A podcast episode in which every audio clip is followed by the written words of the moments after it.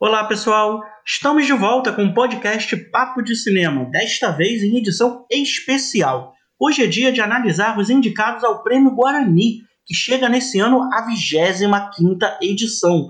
É isso mesmo, gente, são 25 anos elegendo e premiando os melhores do cinema brasileiro.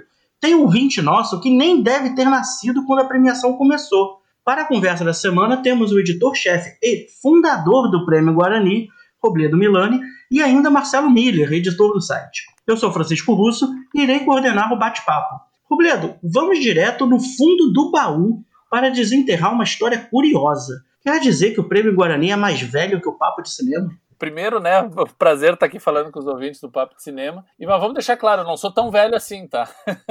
o, na verdade, o Prêmio Guarani nasce, né, tá fazendo a sua 25ª edição agora em 2020, e ele nasce justamente com a retomada do cinema brasileiro depois da, da quebra lá no início dos anos 90. Então, assim, a primeira edição foi justamente referente aos filmes de 1995, que foi um ano histórico, né, para o cinema brasileiro, né? Foi um ano ali do Carlota Joaquina, foi o ano do Quatrilho, que o filme foi indicado ao Oscar. O Carlota Joaquina, primeiro filme brasileiro a ter mais de um milhão de espectadores em muitos anos. O Quatrilho, que foi indicado ao Oscar. O Terra Estrangeira, né, o segundo longa-metragem assinado pelo Walter Salles, e daí esse já é em parceria com a Daniela Thomas, que foi um filme que viajou o mundo todo. Ou seja, foi um ano muito importante para a nossa cinematografia. E, e naquela época eu estava na universidade, eu era um estudante ainda.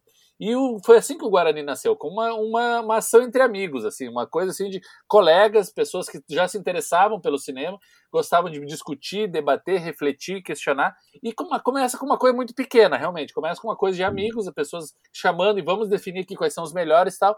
E de ano a ano aquilo ia crescendo, ia se formando. Teve também uma iniciativa de um fanzine da faculdade, né, que era o Argumento, um fanzine digital que a gente já fazia pela internet, enviava por e-mail e tal. Através do fanzine, a gente, do, do argumento, a gente começou a trabalhar a questão também de convidar o público a se envolver, então já tinha, teve alguns anos aí na história do Guarani que a gente teve também o voto do júri popular, etc.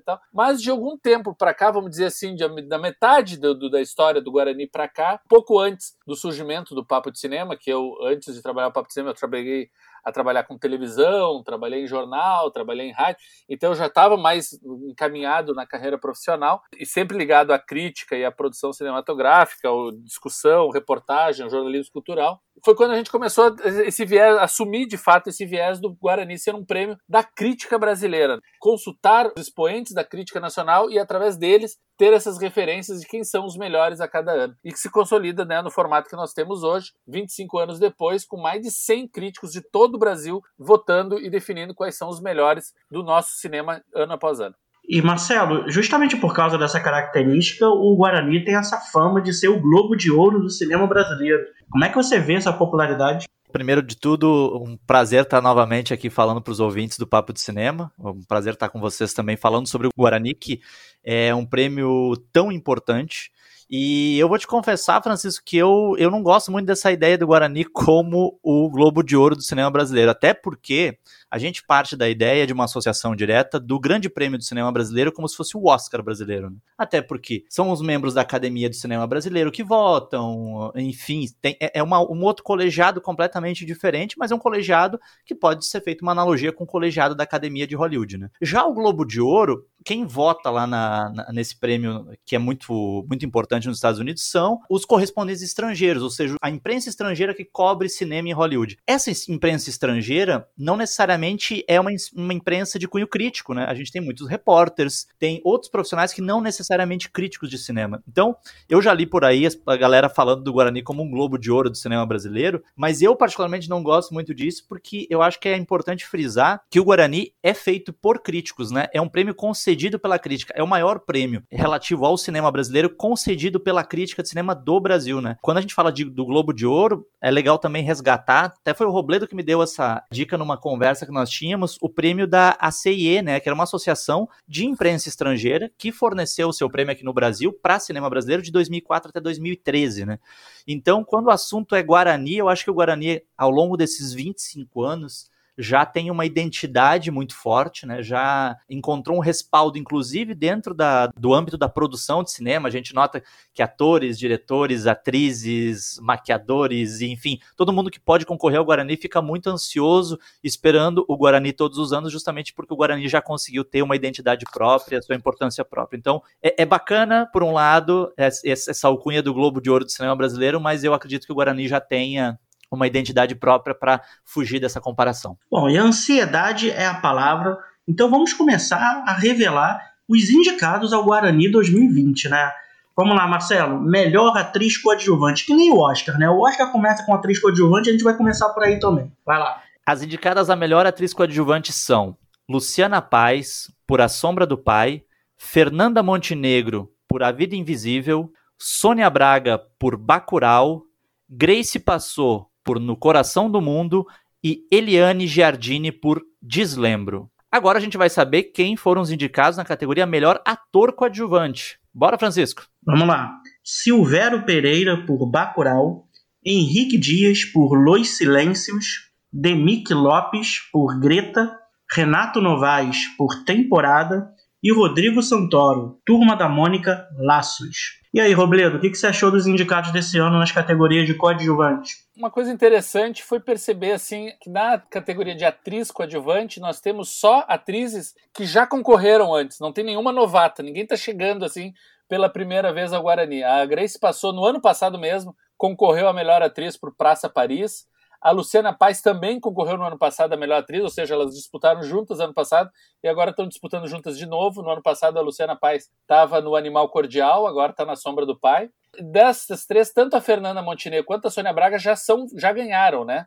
A Fernanda Montenegro já ganhou duas vezes o Guarani por Central do Brasil, melhor atriz, e por Traição, melhor atriz coadjuvante. E a Sônia Braga ganhou por Aquários, né, melhor atriz. Então são cinco atrizes que já foram indicadas anteriormente e que estão voltando ao Guarani, consolidando trabalhos assim, são veteranas, né, são nomes fortes. É bem o oposto do que está acontecendo na categoria de ator coadjuvante, que nós temos dos cinco, quatro novatos. O Silvério Pereira, o Demick Lopes, o Henrique Dias e o Renato Novaes, os quatro estão concorrendo pela primeira vez. E não é qualquer coisa, né? O Renato Novaes já foi premiado como melhor ator coadjuvante no Festival de Brasília. O Demick Lopes foi premiado também em diversos lugares por esse filme, o Greta, pelo que ele está concorrendo, que foi um dos grandes filmes do último ano. O Silvério Pereira é a cara do Bacurau, né? Uma das tantas faces do Bacurau, o seu Lunga, né? É uma das figuras mais marcantes, mais icônicas do Bacurau. E o Henrique Dias também, o, no Lucilêncio, um filme foi muito premiado, participou do Festival de Brasília. É um filme belíssimo. E o Rodrigo Santoro é o único que já teve aqui no Guarani antes. Essa aqui já é a sétima oitava indicação dele. Ele ganhou para o Bicho de Sete Cabeças como melhor ator. E é muito bacana vê-lo num filme, que é um filme voltado para um público mais infantil, mas que conseguiu se comunicar com toda a audiência de todas as idades, que é o Turma da Mônica Laços.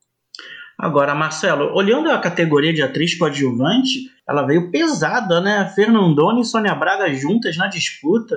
E vamos, vamos combinar o seguinte, né? Se a gente for usar como parâmetro uh, lastro de carreira, a gente tem Fernanda Montenegro, Sônia Braga e Eliane Jardini, que é outra veteraníssima, né? Uh, aí num trabalho muito bonito no Deslembro, e fiquei muito feliz, particularmente, pela entrada dela, justamente por esse trabalho. E tem duas atrizes que a gente pode considerar né, do ponto de vista do cinema, como de uma nova geração, que é a Grace Passou e a Luciana Paz, que vem também com trabalhos muito consistentes. Estou bem curioso para saber o que, o que, que o colegiado do Prêmio Guarani vai privilegiar, se é essa experiência, se são esses nomes que são nomes muito consolidados, ou se são uh, esses nomes dessa nova geração que já chegam com uma, uma bagagem muito grande e chegam também mostrando a que vieram. Em relação a, a Eliane Giardini, que tu menciona agora, é, é, muito bacana porque a Eliane Jardim concorreu a outra vez, essa é a segunda indicação dela, o Guarani, e ela concorreu por melhor atriz coadjuvante pelo longo Uma Vida em Segredo em 2003, ou seja, faz 18 anos que ela não era indicada, né? Olha o tempo que se passou até ela poder voltar ao Guarani. Isso é muito bacana ver o quanto essa carreira tá, se consolidou durante todo esse tempo e ela se torna uma referência e está aí presente ao lado de grandes nomes né, como a Sônia Braga, Fernanda Montenegro e outras tantas. Aí. Robledo, você já falou mais cedo que para essa edição do Guarani teve 100 críticos que votaram. Como é que funciona essa escolha de quem participa? Como é que essa divisão até em relação aos estados? Explica um pouquinho para gente como é que é essa categoria de votantes do Guarani. como é que funciona. O Guarani, na verdade, se dá por duas fases, tá? E esse processo todo leva de dois a três meses. Então, para vocês verem, ver como não é algo imediato, quanto tá, é realmente um processo bastante profissional e muito cuidadoso. Né, durante toda essa consulta ao colegiado de críticos do cinema brasileiro. O Guarani começa, na verdade, logo na virada do ano, com uma consulta desses críticos, sabendo quem tá, para que eles tenham, tem, tem, que ter no mínimo assistido a um mínimo de filmes para poder votar no, no, no, Guarani. Então, a partir desse momento e dessa consulta, a gente começa a ter essa divisão dos críticos que vão votar na fase 1 e fase 2 do Guarani. Quais são as diferenças? A fase 1, que reúne quatro ou cinco dezenas de críticos, eles votam para definir os indicados ao Guarani. Então, na verdade, eles têm uma lista ampla com diversos nomes e eles têm que apontar os seus cinco favoritos. Os cinco nomes mais citados é que vão ser os indicados ao Guarani, ou seja, uma categoria com melhor atriz coadjuvante, que a gente falou, chegou a ter 30, 40 nomes citados. Essas foram as cinco que foram as mais citadas por todos os críticos. A partir de agora começa a fase 2, que daí sim volta-se a consultar todos esses críticos e mais o dobro de outros críticos que vão estar votando apenas na fase 2 e que são críticos que vão concentrar para assistir apenas esses filmes que estão concorrendo agora. Então, por isso que, como fica um número mais limitado de filmes, eles têm muito mais amplidão, a gente consegue entrar em contato com muito mais gente. E daí sim eles votam, essa daí que acaba passando de mais de uma centena de profissionais da área, de todo o país, que eles acabam escolhendo daí definitivamente o melhor. Eles votam, é, é um voto único por categoria, definindo o seu favorito. E a mais votada é que acaba ganhando. Com certeza a gente tem críticos de toda a região sul, do Sudeste, do Nordeste, Centro-Oeste e Norte. A gente consegue abraçar as cinco regiões do Brasil com muita eficiência. Então isso é muito bacana porque a gente tem as mais diversas expressões. Claro que acaba atendendo muito mais para alguns lugares, né, como Rio, São Paulo, como Pernambuco, como Ceará, como Rio Grande do Sul, como Brasília. Alguns lugares é que a tradição da crítica é muito forte e acaba tendo muitas pessoas envolvidas nisso. Mas a gente tem representantes das cinco regiões do Brasil e isso nos dá muito orgulho. Vamos lá, hora de revelar mais duas categorias e justamente melhor revelação feminina. Vamos lá, Marcelo.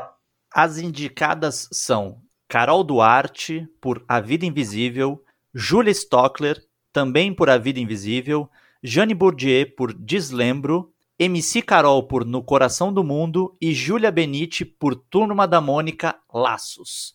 E entre os homens, quem são as revelações masculinas indicadas, Francisco? Valmir do Coco por Azougue Nazaré, Rafael Martins por Inferninho, Christian Malheiros por Sócrates, Russo APR por Temporada e Kevin Vecchiato por Turma da Mônica Laças. E aí, Robledo, o que você achou dessa categoria de revelações?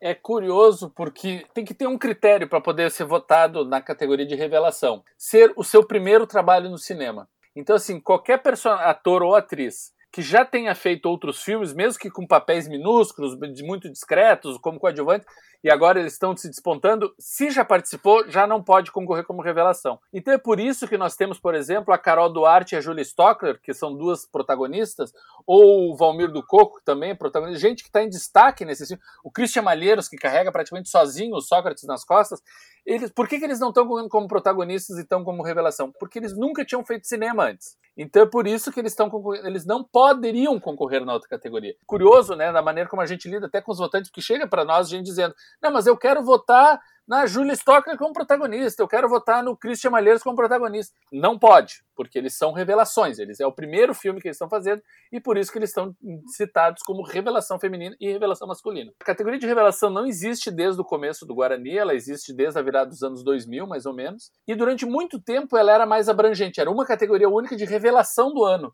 E entravam atores, atrizes, cineastas e entrava qualquer pessoa que fosse apontado como uma revelação no cinema. Apenas no ano passado, em 2019, é que foi feita essa divisão masculino e feminino, e esse é recém o segundo ano que a gente vai ter revelações nas duas categorias, homens e mulheres. Isso é bacana também por mostrar quão, quão diverso está ficando o nosso cinema, né? Que está podendo abraçar revelações em ambas as áreas. Agora, Marcelo, olhando aqui as duas categorias de revelações, chama atenção que a gente tem disputando tanto a Mônica como o Cebolinha, né? Julia Benite e Kevin Vecchiato, ambos por turma da Mônica Laços. Quem você acha que pode ser o dono da rua, ou melhor, do Prêmio Guarani? Essa é uma disputa bonita, né, seu Francisco? Porque quem vai ser o dono da rua? Vai ficar ruim para o Cebolinha se a Júlia Benite ganhar como feminina e o Kevin Vecchiato não ganhar masculina e vice-versa.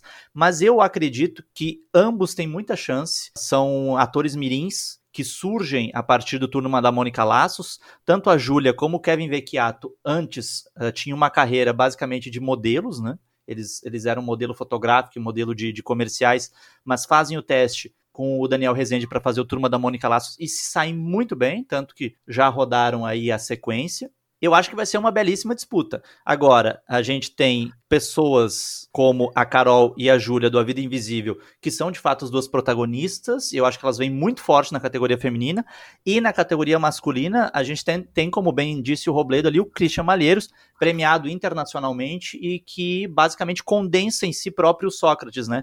Então, tanto para Mônica como para o Cebolinha, eu acho que vai ser uma tarefa difícil. É, lembrando que o Christian Malheiros esteve indicado ao Independent Spirit Award, né? Então, tem um peso aí também. É, eu acho que uma coisa que é bacana a gente lembrar também na categoria de revelação, nós temos, por exemplo, a MC Carol, que é uma cantora, né? Uma, um grande carreira, uma carreira já consolidada em outra área que está fazendo sua estreia no cinema e já está presente aqui no Guarani. O Russo APR do temporada, o Russo APR já foi até vereador na cidade dele, sabe? E agora ele também está também estreando no Guarani foi premiado por esse filme no Festival de Brasília como ator coadjuvante e agora está disputando aqui o nosso Guarani como revelação. E uma coisa curiosa também é o Rafael Martins, o Rafael Martins que concorre como revelação por Inferninho e que ele também é um dos roteiristas do filme. Então isso é muito bacana, a forma como ele acaba sendo estando envolvido com o projeto e acaba se destacando junto nessa revelação. Mas Robledo, é, você estava comentando justamente que a, a categoria de revelação não existe desde o início do Guarani, mas eu imagino que já tenha tido de pessoas que ganharam o prêmio de revelação, que anos depois ganharam outros troféus no Guarani, seja de ator ou atriz coadjuvante ou principal. No começo, a categoria de revelação era muito aberta e não tinha uma das diretrizes que hoje em dia existe, que naquela época não existia, era a questão da pessoa poder concorrer em duas, duas categorias simultaneamente. Por exemplo, anos atrás, tu podia concorrer como atriz principal e como revelação, se fosse o caso, junto ao mesmo tempo. E começou a acontecer muitas vezes de repetir esse prêmio. Por exemplo, o Daniel de Oliveira concorreu por Cazuza, O Tempo Não Para, que foi a sua estreia no cinema. Ele concorreu a ator e como revelação e ganhou pelos dois filmes. Ganhou pelos, nas duas categorias. Então a gente acabou, aos poucos, começou a impedir que isso pudesse. Partir do momento que tu concorre em revelação, tu não concorre mais em nenhuma outra categoria. E nomes assim que acabaram se destacando, que nos deixam muito felizes, e, por exemplo, o Wagner Moura, que a gente falou no podcast da semana passada. O Wagner Moura é uma revelação apontada pelo Guarani. Ele, no primeiro trabalho que ele fez, O Deus é Brasileiro, ele ganhou como revelação e depois ele foi ganhar como melhor ator por Tropa de Elite, por Tropa de Elite 2 e por Praia do Futuro, ou seja, ele já tem quatro Guaranienses, é um dos grandes vencedores. Outra nesse mesmo caso é a Fabiola Nascimento, que é incrível também, ganhou como revelação por Estômago depois foi ganhar como atriz coadjuvante por O Lobo Atrás da Porta. Ou seja, outros casos assim também acontecem, também existem, e é muito bacana ver as, essas, essas, revelações, essas apostas né, que a crítica brasileira faz como as que mais chamaram atenção em cada ano, que acabam se consolidando e desenvolvendo carreiras bastante brilhantes no cinema.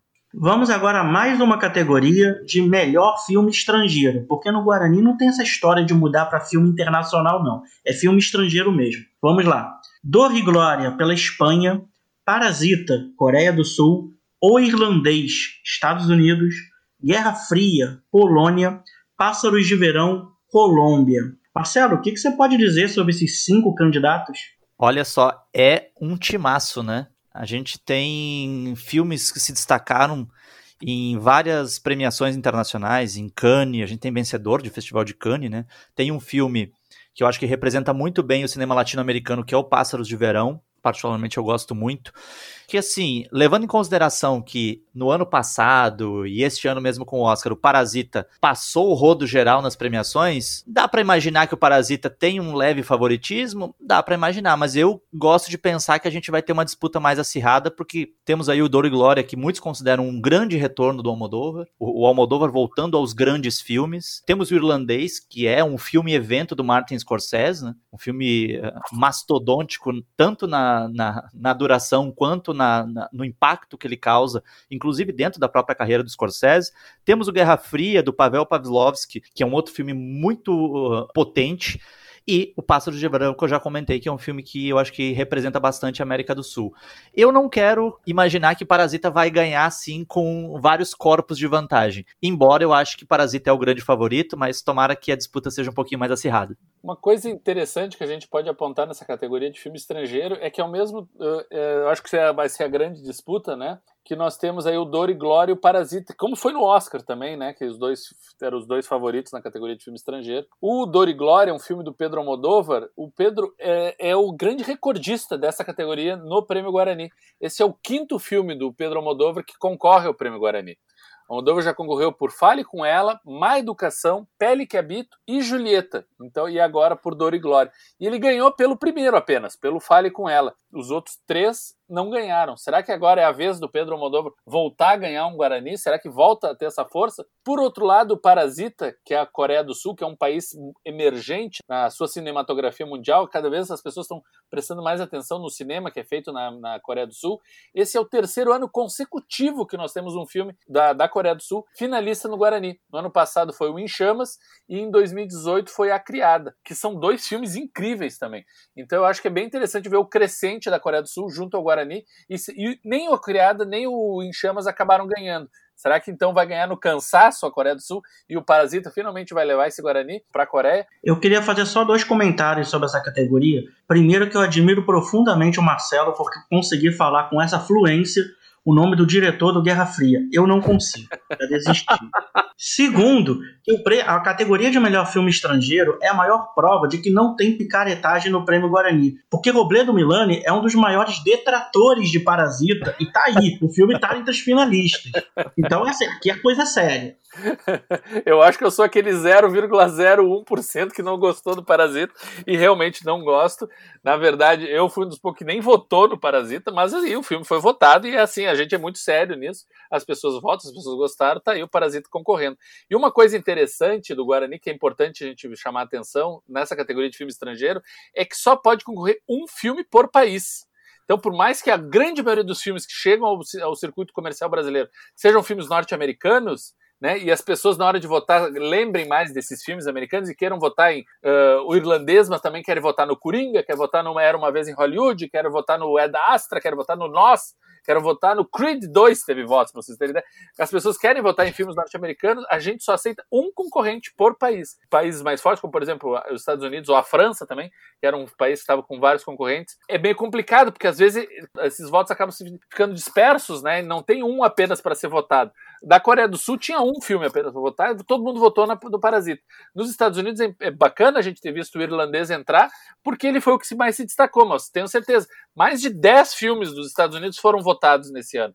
Então é bacana que na França, por exemplo, outros tantos foram votados, nenhum conseguiu se destacar a ponto de ficar entre os cinco finalistas. Realmente, no Guarani, a gente separa meio e é um concorrente por país apenas que é indicado a melhor filme estrangeiro. Agora, vamos de novo mergulhar um pouquinho na história do Guarani. Marcelo, fala um pouquinho como é que foi, a, como é que foi, primeiro, quando foi a primeiro, o primeiro ano em que você votou no Guarani na verdade, eu voto no Guarani, se eu não me engano, e aí o Robledo, que é uma enciclopédia do Guarani, vai poder me corrigir caso eu cometa alguma, algum erro aqui. Eu devo votar no Guarani desde 2012, que diz respeito ao cinema brasileiro de 2011, porque coincide com a minha entrada no Papo de Cinema. Na verdade, eu estou no Papo de Cinema desde que o Papo de Cinema foi inaugurado, vamos dizer assim.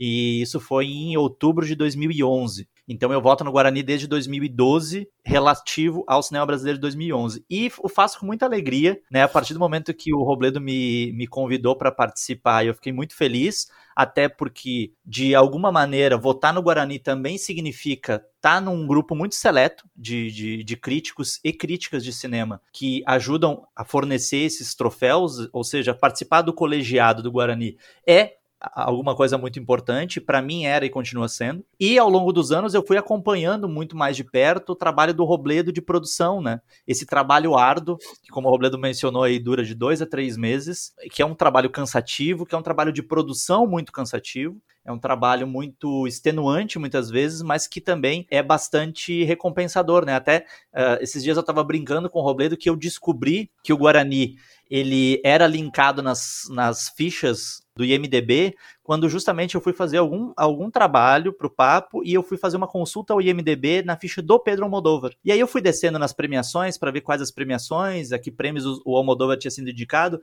e lá tava Prêmio Guarani do Cinema Brasileiro. Tanto que o Robledo vai se lembrar dessa história, eu peguei e liguei para ele. Eu disse, Robledo, esse aqui é o Guarani mesmo. Aí o Robledo disse, não, é o Guarani mesmo. Então, assim, interessante notar também, gratificante notar, que também tem essa, tem essa chancela do mercado, né? Um site como o IMDB, que talvez seja a grande referência aí para o audiovisual no mundo inteiro, também linkando lá o Guarani. Então, Pedrinho Almodóvar, quando entra na ficha dele lá, ele dá de cara com o Guarani para ver quantas vezes ele foi indicado, quantas vezes ele ganhou, e algumas pessoas, inclusive ele próprio, aliás, a gente podia até combinar de falar com o Almodóvar, fica aí a dica, Robledo. Se a gente conseguir o telefone do Almodóvar, que ele tá de quarentena também, não tá saindo de casa, para o Almodóvar podia ele próprio fazer uma ele, ele próprio votar nele mesmo no Guarani. Eu acho que o Almodóvar a gente deixava, né? Não, e eu acho que é importante anotar que essa inserção no IMDB partiu deles, não fomos nós que fomos lá inserir esses dados no site, sabe? Por mais que o IMDB tenha um caráter colaborativo em determinadas áreas, no site essa parte de premiações é toda coordenada pela edição do próprio site e foram eles que reconheceram a importância do Guarani e incluíram nas fichas dos artistas indicados. Isso é muito bacana. Lembrando dessas questões históricas, é, é muito legal também, por exemplo, quando a gente se dá, se aproxima de um artista, porque na verdade o contato todo é feito com os críticos, né? A gente conversa durante esses dois, três meses de votação do Prêmio Guarani e os críticos vão apontando seus favoritos e dão seus prêmios e acaba, a gente acaba chegando aos finalistas e vencedores. Mas muito, não, é, não é todos os vencedores que a gente consegue avisar do prêmio, até porque não tem uma grande festa como o Oscar, etc. Mas foi muito bacana histórias, por exemplo, quando eu estive em, no Festival de Punta del Este, há uns três anos mais ou menos, e a homenageada aquele ano foi a Glória Pires, e eu fui, eu fui entrevistá-la na ocasião e eu comentei dela. Disse, ah, Glória, tu sabe que tu já é uma vencedora do Prêmio Guarani. E quando eu comento ela, na hora ela se lembrou da história. E ela reconheceu, sim, eu sei, a minha, minha equipe já me avisou, eu ganhei duas vezes, etc e tal. E é muito bacana também ter esse reconhecimento de quem faz cinema, né? De quem está envolvido com cinema e que, tá, que referencia e percebe o quanto uh, relevante é ter esse reconhecimento da crítica. Isso é muito bacana. Mas falando de história, Marcelo, Tu lembra qual foram os filmes que ganharam aquele ano? Quem foi o grande vencedor lá de 2012, quando tu votou pela primeira vez? Mas, Robledo, aí tu me abraçou sem me apertar, né? Ou me apertou sem me abraçar, é alguma coisa nesse sentido, porque eu não lembro nem o filme que eu vi há três dias atrás, quanto mais quem foi o grande vencedor do Guarani de 2012. Mas eu tenho certeza, como um mais um são dois, que você lembra de cor. Talvez todos os vencedores do Guarani de 2012. Não, mas é só para a gente pontuar na nossa história que nós tivemos grandes vencedores e do ano de 2012 foi um deles, que o grande vencedor foi o Palhaço, do Celton Mello, que concorreu em 13 categorias e ganhou 9 delas. Foi um dos grandes vencedores de toda a história do Guarani, vencedor com melhor filme, melhor direção e mais outras sete categorias. Foi impressionante o retorno lá que o Palhaço teve em 2012. Agora vamos fazer o seguinte, né? Vocês me permitam aqui a gente até continuar, porque vocês querem. A, a, gente tá falando sobre velhice, né? Sobre fundo do baú. Mas me diz uma coisa, Francisco. Desde quando. Bom, vamos fazer umas continhas aqui. O Guarani tem 25 anos. Desde que edição tu vota, hein, Francisco? Bom, eu imagino que eu devo, devo votar no, no Guarani desde a edição de 2000 ou 2001, porque você sabe, né? Eu não sou tão velho como o Robledo, não participei desde o início. Eu comecei, o Robledo entrou em contato comigo foi logo no início do Adoro Cinema, né? O Adoro Cinema nasceu em 2000, então eu estimo que talvez tenha sido na premiação de 2001 ou 2002 no máximo. Mas é, era muito, eu tenho uma história muito curiosa com o Guarani, porque eu participava regularmente, né? Todo ano o Robledo me mandava nessa fase e votava mas a gente não se conhecia pessoalmente. E aí, muitos anos mais tarde, mais de uma década mais tarde, gente, eu fui cobrir o Festival de Brasília. Foi o Festival de Brasília de 2012, para você ter ideia. Mais de 12 anos, 11, 12 anos depois. Fui cobrir o Festival de Brasília e estava fazendo uma entrevista com a Simone Spoladori pelo filme A Memória que Me Contam. E aí juntou três jornalistas numa mesa para entrevistar a Simone. E eu não conhecia nenhum dos outros dois. Mas tudo bem, então nós começamos a fazer. No meio da conversa vem, vai lá, aí a pessoa se apresenta Robledo. E bom, não existe no planeta duas pessoas com o nome de Robledo. Então, na hora, me veio assim, opa, peraí, é o cara do Guarani. Acabamos a entrevista, tudo bem, fui e perguntei para ele. Aí me apresentei, falei que era coisa e tal, e aí sim, a gente se conheceu pessoalmente, e começamos a conversar mais, ficamos amigos, etc. Ou seja, no fim das contas, foi o Guarani que me uniu ao Robledo Milani. Muito bacana. Que história, história. que história bonita. É um, é um, casamento que começa pelo Guarani. Vocês imaginam quantos casamentos já começaram pelo Guarani? Se a gente for estudar essa história, nossa, o Guarani deve ter juntado muita gente. Mas vamos agora a mais duas categorias do Prêmio Guarani 2020. Marcelo, diz lá, melhor documentário. Os indicados ao Guarani de melhor documentário são Bicha Travesti, Democracia em Vertigem, Chuva é cantoria na aldeia dos mortos, Torre das donzelas e Estou me guardando para quando o carnaval chegar. E Francisco, entre as animações, quais foram as indicadas ao Guarani? A Cidade dos Piratas, Apneia, Carne, Sangro e Tito e os Pássaros. E aí, Robledo, o que você achou dessas duas categorias? Interessante porque a gente teve a primeira edição da categoria de melhor animação foi em 2018, é uma categoria recente, eh, recente eh, relativamente nova. E se em 2018 nós tivemos cinco longas-metragens de animação no cinema brasileiro que foram lançados, e eu acho que muito consequência do, do fenômeno que foi né, O Menino e o Mundo ser indicado ao Oscar na categoria de melhor animação, que foi um ano antes, ou dois, se eu não me engano. Nos dois últimos anos, em 2018 e 2019, a gente teve poucos longas-metragens lançados. No ano passado, por exemplo, foram apenas três. Então a categoria de melhor animação hoje ela inclui longas e curtas. É uma categoria mista do, em relação ao formato. E esse ano nós tivemos dois longas, né, que é a Cidade dos Piratas e Tito e os Pássaros, e três curtas, que é o Apneia, o Carne e o Sangro. E eu vou dizer assim, ó, que são cinco filmes belíssimos, é uma das categorias para mim mais difíceis desse ano. Quem tiver a oportunidade, assista aos cinco filmes, porque são cinco filmes incríveis, tanto os curtas quanto os longas, e eu acho que não tem favoritismo, não tem como dizer que um, os longas vão ganhar fácil, os curtas saem em desvantagem. Não diria isso. No ano passado, por exemplo, tinha um longa contra quatro curtas e ganhou um dos curtas, para vocês terem uma ideia. Então, ou seja, é, é uma disputa que está bem equilibrada e eu acho que vai ser uma coisa bonita ver qual desses cinco vai acabar se destacando. Entre os longas metragens documentário, é bom destacar que o nome dessa categoria é longa documentário, porque a gente tem também curta documentário, né? É, tá uma categoria bacana. Nós tivemos aí o Democracia em Vertigem, né? Que concorreu ao Oscar esse ano.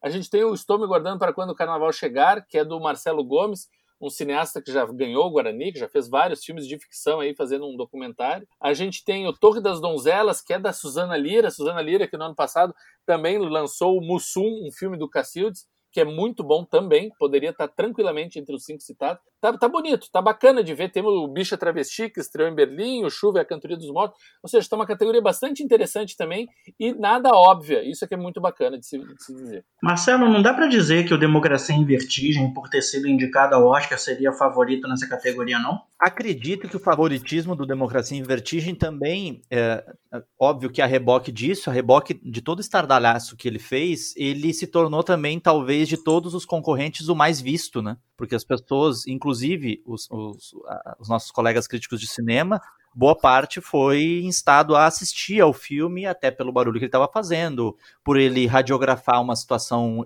político-econômica, social, enfim, que diz respeito ao nosso Brasil contemporâneo. Então eu acredito que ele talvez saia um pouco à frente, não só porque concorreu ao Oscar, mas porque isso gerou a possibilidade, gerou um, um pouco mais de curiosidade para que ele se tornasse talvez o mais visto de todos mas eu acho que vale aí para toda a galera que for votar na segunda fase do Guarani, dar uma olhada muito de perto em todos os concorrentes, porque é como disse o Robledo, essa categoria tá forte e vai ser difícil escolher o vencedor. Por outro lado, né, Marcelo, o Democracia e Vertigem é o único que não passou nos cinemas, né? É o único Sim. desses quatro filmes que não foi exibido comercialmente na tela grande, enquanto que os outros quatro todos tiveram exibições e os críticos especializados, né, o pessoal que vive o seu dia a dia da área, teve essa oportunidade nos outros quatro filmes de vivenciá-los na tela grande e até para verificar seus méritos com mais, com mais, com mais detalhamento, né? Então também tem um, talvez aí uma certa desvantagem, a gente pode dizer, do Democracia em Vertigem nesse quesito. Por outro lado, a Petra Costa, a realizadora, esse é o terceiro longa dela, e os três, os dois filmes anteriores dela também foram indicados ao Guarani. Pelo primeiro, primeiro filme dela, Helena. ela foi Helena, exatamente, ela chegou a ser indicada a melhor direção. Ela concorreu à categoria de melhor direção. Ou seja, o Homem e a Gaivota concorreu a melhor uh, documentário também, assim como Democracia em Vertigem. É uma presença bem marcante e um nome forte dentro do Guarani.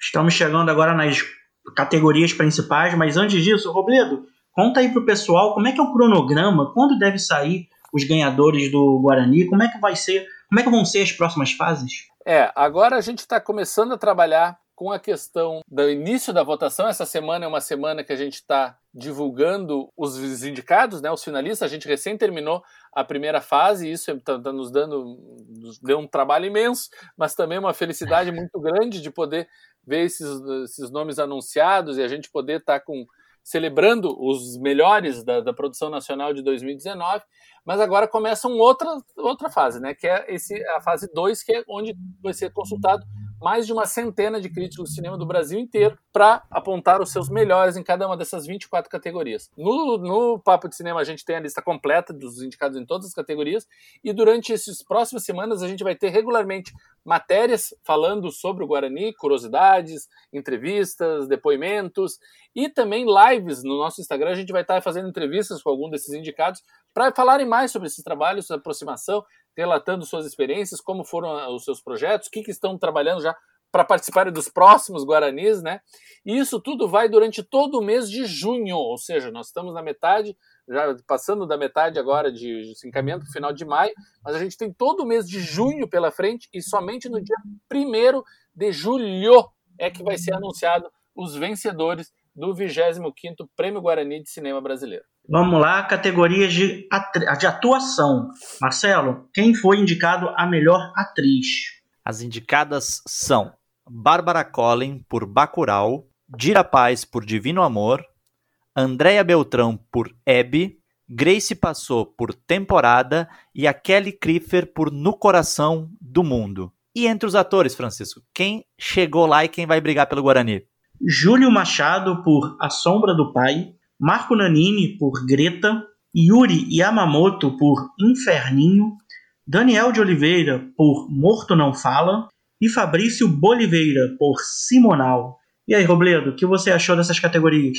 Uma coisa que me deixou muito feliz em relação a, na verdade, às seis categorias de atuação é que aqui não tem essa história de hashtag Oscar So White, né? No Guarani não tem disso, a representatividade dos artistas negros é sempre muito forte no Guarani. Todas as categorias a gente tem atores e atrizes negros concorrendo. E esse ano, na sua 25 quinta edição, a gente tem pela primeira vez um ator de origem oriental concorrendo, que é o Yuri Yamamoto, concorrendo por Inferninho.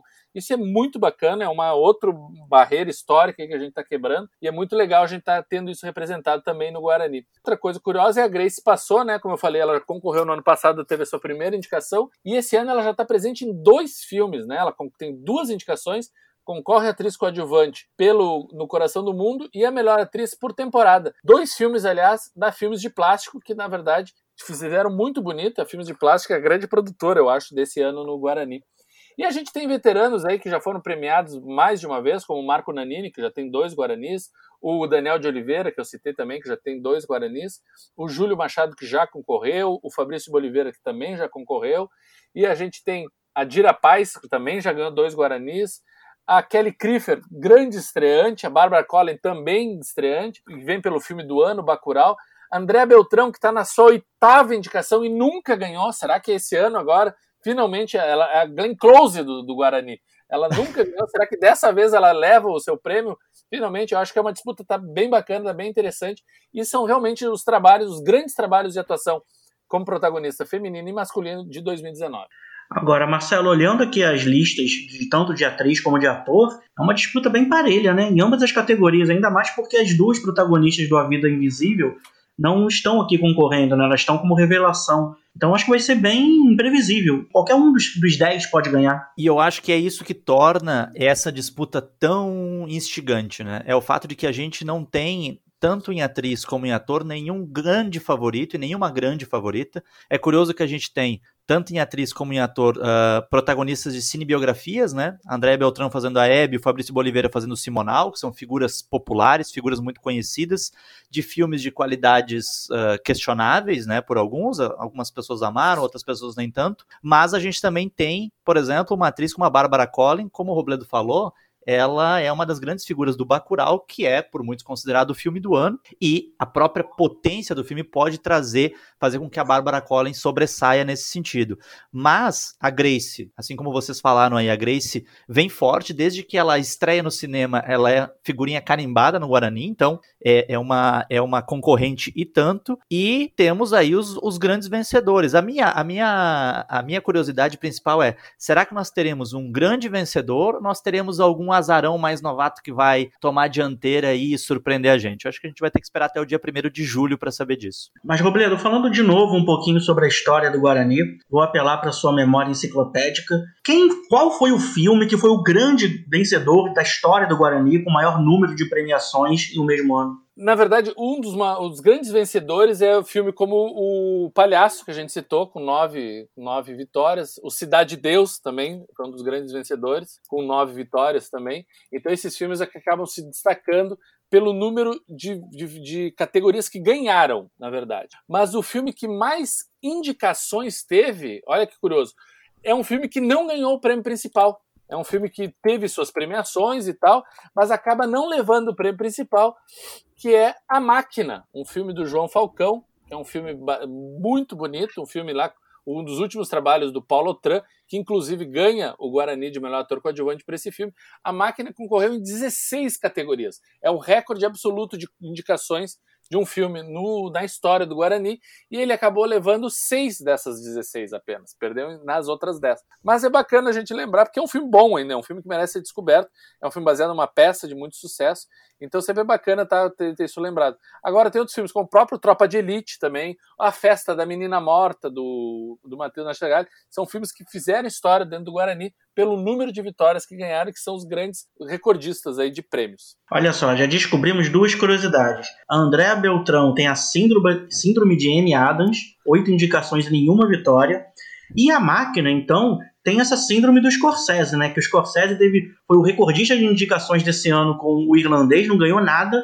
Eu não sei se foi o recordista, que ele teve 10 indicações, mas não ganhou absolutamente nada a máquina ainda ganhou alguma coisa, mas teve 16 categorias e não ganhou o melhor filme, né? É, Isso é realmente bem curioso. Retificando, Francisco, a André Beltrão está na sua sétima indicação, não é a oitava, é a sétima indicação.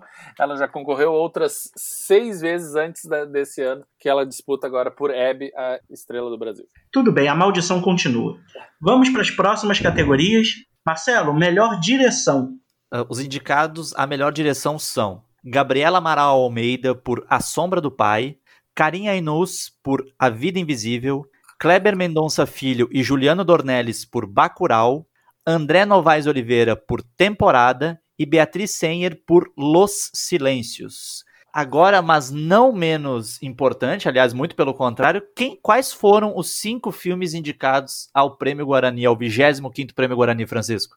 Bacurau, A Vida Invisível, Inferninho, No Coração do Mundo e Temporada. Robledo, como é que ficou essa categoria? São realmente, eu acho que os grandes filmes do ano, né? Tem esses, esses filmes, a gente não, não citou ainda, mas vocês vão poder. Tem outras categorias, por exemplo, lá no site, as, todas as 24. E na categoria de melhor elenco, foram os mesmos filmes que estão concorrendo a melhor filme. Ou seja, são os filmes que tanto chamaram pelas suas atuações, capturaram a atenção do público pelas atuações, pelas suas histórias, pelos seus diretores, ou seja, são filmes que realmente marcaram. As pessoas lembram com maior efusão do Bacurau e da Vida Invisível, né? O Vida Invisível foi o nosso representante no Oscar, o Bacurau foi premiado no Festival de Cannes, foi um grande sucesso de bilheteria quando passou por aqui. O Temporada é o filme mais antigo desses aí, foi estreou em 2018 no Festival de Brasília, já ganhando o prêmio do Festival de Brasília, então isso é muito importante. O Bacurau, aliás, está disponível na Netflix, é um filme que merece ser descoberto e as pessoas irem atrás para assistir. O No Coração do Mundo mundo estreia lá no festival de Locarno, depois já viaja no outro mundo, Locarno ou Roterdã, foi um desses dois festivais, e já chega no Brasil causando barulho, e o Inferninho é o mais pequeno deles, né? até pelo nome Inferninho, é um filme de, do que vem do Ceará, um filme que circulou mais,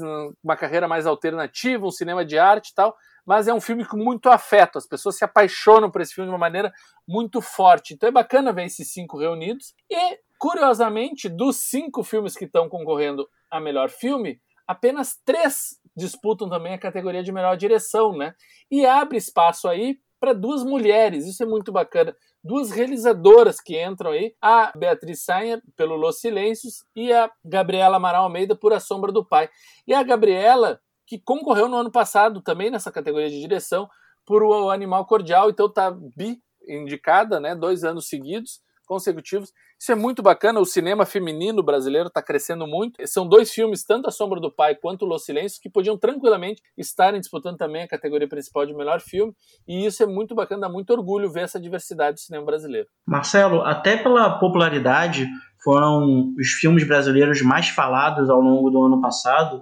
O favoritismo ficaria mesmo entre Bacurau e A Vida Invisível? Eu acredito que sim. Acredito que são filmes que, mais ou menos do que eu falei em relação à Democracia em Vertigem, a partir do momento que o Bacurau e a Vida Invisível, Bacurau, um fenômeno inclusive de público, né, levando em consideração o tamanho dele, é um filme que teve mais de 700 mil espectadores no cinema, fora todos os espectadores depois na carreira que ele continua tendo em streaming, em VOD. E o A Vida Invisível por ter sido ter ganhado os holofotes, né, por ter sido o nosso concorrente ao Oscar. Então as pessoas, inclusive uma galera que não é uma galera tanto de cinema, mas que gosta de filmes, se sentiu impelida a assistir ao A Vida Invisível justamente porque ele era o nosso concorrente. Queriam entender assim o que, que esse filme tinha para ser o nosso representante. Então, eu acredito que a disputa principal de melhor filme fique realmente entre Bacurau e A Vida Invisível. Mas isso, e eu acredito que essa é uma das grandes vantagens das premiações, de a gente ter, por exemplo, cinco indicados, é que também o fato de, de filmes com menos poder de mídia, por exemplo, menos mediatizados, com, como disse o Robledo, com carreiras um pouquinho menores, que possam também, isso possa, eh, essas indicações possam ser um incentivo para que as pessoas redescubram ou descubram filmes lindíssimos como, como o Inferninho, um filme e filmes como No Coração do Mundo e o Temporada, que como também o Robledo disse anteriormente, são dois filmes da, da produtora mineira Filmes de Plástico e que apontam caminhos distintos dentro da nossa ideia de cinema contemporâneo brasileiro. Então, eu acredito, repito, que a, a, disputa principal vai ficar entre Bacurau e A Vida Invisível, mas isso é um mero palpite, mas espero do fundo do coração que essas indicações dos outros filmes ao Guarani sirvam também para que as pessoas queiram assistir a eles e tenho certeza que quem se propor a assistir esses filmes não vai se arrepender. O interessante é apontar também que o esses dois filmes, né, O Vida Invisível e o Bacurau, são dirigidos, o Kleber e o Karim, por pessoas que são velhos conhecidos aqui do Guarani. O Kleber, os dois longas anteriores dele, os, os longas ficcionais, O Som ao Redor e o Aquários, os dois concorreram ao Guarani e ganharam. Será que ele vai ser tricampeão? Será que ele vai ganhar três vezes né, o melhor filme? Por outro lado, o Karim Ainuz, os esse é o quinto longa ficcional que ele dirige, e os cinco, os quatro filmes anteriores também foram indicados na categoria de melhor filme. Os quatro concorreram, e mais curioso é que desses quatro, apenas um ganhou, que é o Céu de Sueli, que foi premiado como melhor filme em 2007. Só que o curioso é que o Céu de Sueli é o único desses quatro anteriores que o Karim Enuz, o próprio Karim, não concorreu a melhor diretor ele concorre à direção por Madame Satã, ele concorre à direção por Abismo Prateado, por Praia do Futuro e agora por A Vida Invisível. Na única vez que ele não é indicado a diretor, o filme ganha e ganha pelo Céu de Sueli. Será que agora não pode ter acontecer dessa compensação e ele acabar ganhando esse tão sonhado Guarani de direção que ainda estão devendo para ele? Pode acabar acontecendo. E bom, essa disputa entre Bacurau e A Vida Invisível também se reflete no número total de indicações, né? O filme mais com maior número de indicações no Guarani 2020 é Bacurau, com 15 indicações, seguido por A Vida Invisível, com 13 indicações. Robledo, como é que você vê essa quantidade de indicações, essa pluralidade de filmes que foram indicados nesse ano? É, o Vida Invisível como tu bem mencionaste, teve 13 indicações, porém, como a gente mencionou antes, a, com a Júlia e a Carol concorrendo à revelação, ele está presente em 12 categorias, ou seja, dos 24 categorias, ele está na metade, em 12 categorias, enquanto que o Bacurau está em 15. Esse ano ao todo, incluindo os filmes estrangeiros e os curtas-metragens, nós tivemos 44 filmes que estão concorrendo ao Guarani. No ano passado foram mais de 50, então, assim, realmente teve uma diminuída nos filmes, e justamente por esse impacto desses grandes filmes estarem concentrando a maioria dos prêmios, né? Nós temos aí tanto o Temporada quanto o Inferninho, os dois com oito indicações, depois a gente tem o No Coração do Mundo e o Turma da Mônica Laços, os dois com sete indicações, depois vem A Sombra do Pai com seis, ou seja, São filmes que estão agruparam muitos, muitas indicações. O que eu acho que vai ser mais difícil é acontecer ter um grande vencedor. Eu acho mais difícil que um filme só acabe ganhando todas essas categorias, até porque mostra realmente, como em vários filmes, somando várias indicações, está bem equilibrada essa disputa. E isso eu acho que vai se refletir na votação dos críticos agora durante essa segunda fase do 25º Prêmio Guarani de Cinema Brasileiro. Bom, pessoal, estamos chegando ao fim do podcast desta semana. Obrigado a você que nos acompanhou neste bate-papo e também aos nossos debatedores da semana, Robledo Milani e Marcelo Miller espaço aberto para a mensagem final de vocês. Se eu tiver uma dica para o nosso ouvinte, é dar uma olhada lá no Papo de Cinema, que lá já no, no, no topo tem uma abinha Prêmio Guarani e nessa expectativa, inclusive pelos artigos que vão sair durante o mês de junho, falando sobre a 25ª edição do Guarani e, e uma olhadinha na história do Prêmio Guarani, acessando outras edições, entendendo como é que funcionou, dando os palpites, né, interagindo com a gente nas redes sociais, dizendo que, quais os filmes que vocês acham que deveriam ganhar esse ano ou não. Então o convite fica para que o nosso ouvinte faça um mergulho na história do Prêmio Guarani, que eu tenho certeza que vocês vão gostar muito do resultado. É, eu encerro também fazendo esse convite para mergulharem nos indicados desse ano, né, do filme do Prêmio Guarani, até para irem atrás de outras descobertas, né? Descobrir os filmes que estão correndo nas categorias de curta-metragem, por exemplo. A maioria dos curtas, tanto de ficção quanto documentário e os três de animação também, muitos desses estão disponíveis já na internet, no YouTube, em alguns outros canais, vocês conseguem assistir a esses filmes. Isso é muito bacana, vocês podem se inteirar mais. Muitos desses filmes, inclusive os filmes estrangeiros, já estão disponíveis em outras plataformas de streaming também.